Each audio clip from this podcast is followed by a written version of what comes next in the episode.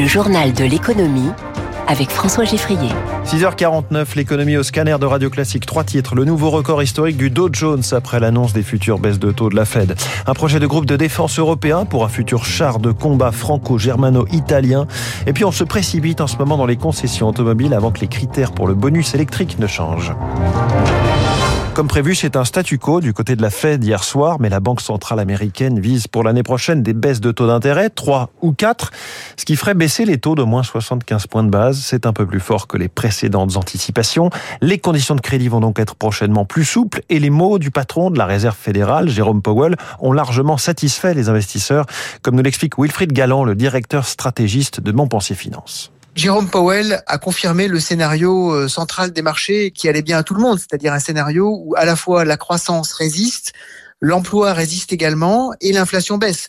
Et donc, il a préparé le terrain à de futures baisses de taux, ce qui évidemment à la fois a plu au marché et puis ne peut être que favorable pour l'économie. Globalement, ce qui s'est passé dans cette conférence de presse et dans la décision de la Réserve fédérale, c'est la confirmation de ce qu'on attendait et c'est effectivement des nouvelles qui sont plutôt rassurantes, tant sur le plan de l'inflation sur le plan de la croissance. Alors les marchés financiers ont évidemment salué la nouvelle. Le Dow Jones a gagné 1,40% et a grimpé jusqu'à un record euh, historique en clôture, 37 090 points.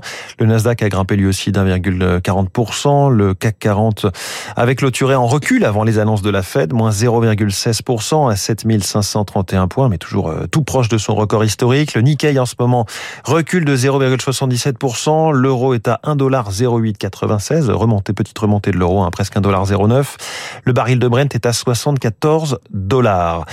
L'économie allemande, elle, n'est pas à la fête avec une récession non seulement cette année de 0,5% selon l'Institut IV, mais aussi l'an prochain, affirme cet organisme, de 0,5% également, deux années de suite dans le rouge pour le PIB allemand. Donc, Berlin sort en revanche de la crise budgétaire dans laquelle l'avait plongé sa Cour constitutionnelle.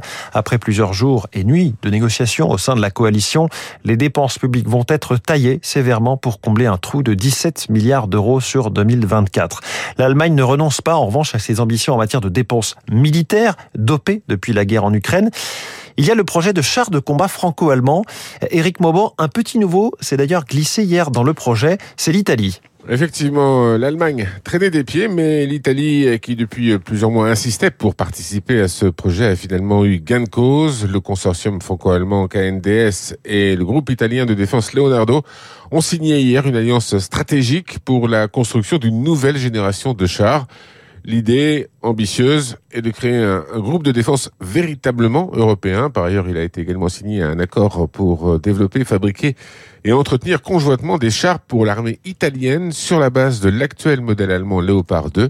L'accord va permettre de créer de nouvelles capacités de production et de développement en Italie et de les utiliser pour de futurs projets européens et d'exportation. Reste maintenant à réussir à faire travailler tout le monde ensemble, ce qui en matière de défense européenne a toujours été assez compliqué.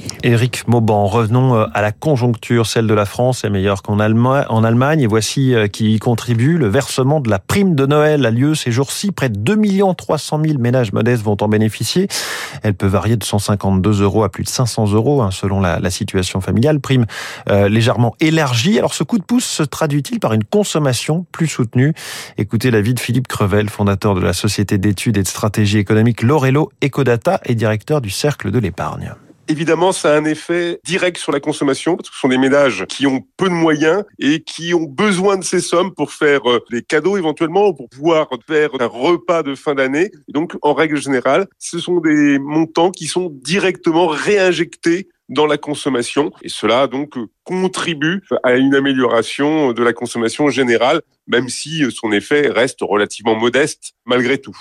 Il est 6h53. L'accord de la COP28 hier a été unanimement euh, salué comme historique. Il appelle à une transition vers la sortie des combustibles fossiles. Un appel qui aura forcément des conséquences sur le marché des énergies. Selon l'économiste Patrice Geoffron, professeur à Paris Dauphine, ce texte doit permettre d'engager des changements chez les principaux pétroliers. Ils n'ont plus le choix, ils devront investir pour décarboner Le signal qui est envoyé est sans doute un signal euh, incitant à accélérer euh, des stratégies de décarbonation qui restent assez timides si on regarde les engagements pris par les majors. À très court terme, il faut que euh, les compagnies pétrolières et gazières améliorent considérablement les conditions d'extraction et de transport des fossiles parce que il y a à la clé des émissions de méthane qui contribuent très fortement à l'effet de serre. Si les quelques dizaines de milliards de dollars ou d'euros nécessaires pour améliorer les processus étaient investis, à ce moment-là, on pourrait euh, enregistrer des bénéfices climatiques à un horizon assez court. À propos d'énergie, le bonus écologique nouveau arrive d'ici deux semaines et demain, vendredi, l'ADEME doit présenter euh, sa liste des véhicules éligibles qui exclura notamment les Tesla 3 assemblés actuellement en Chine, mais aussi la Dacia Spring ou la MG4. Conséquence, les clients qui voulaient acheter ces voitures se précipitent en concession. Eric Cuoche. Bonjour.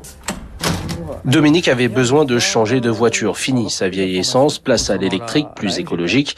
Son choix s'est arrêté sur un SUV de chez MG. Il voulait se laisser le temps avant d'acheter, mais l'annonce du gouvernement en septembre a tout changé. Ça m'a vraiment convaincu de, de passer à l'acte maintenant pour ce véhicule-là, puisque ce véhicule n'aura plus d'aide en 2024. J'ai pas trouvé chez les constructeurs européens quelque chose dans mes prix et qui me convienne. Dominique n'est pas le seul à avoir sauté le pas. Les clients affluent dans cette concession avec un seul objectif, s'équiper avant qu'il ne soit trop tard, constate Rémi Gousset, commercial chez MG. On était à une moyenne, d'aller, je dirais, entre 10 et 15 véhicules neufs par mois, et là on est entre 20 et 30 véhicules véhicules neufs vendus par mois depuis le mois de septembre. Parce qu'on parle de 5 à 7 000 euros, ça compte beaucoup. Car les constructeurs chinois affichent des tarifs très intéressants. Un argument qui pourrait prendre du plomb dans l'aile avec le nouveau bonus.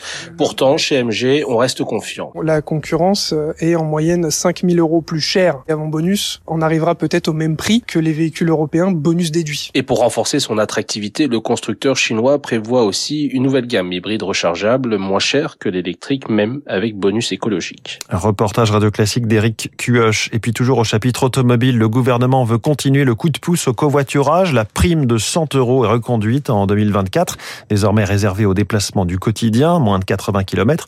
Une incitation financière qui aide le secteur, mais ça ne suffit pas encore, Zoé Pallier.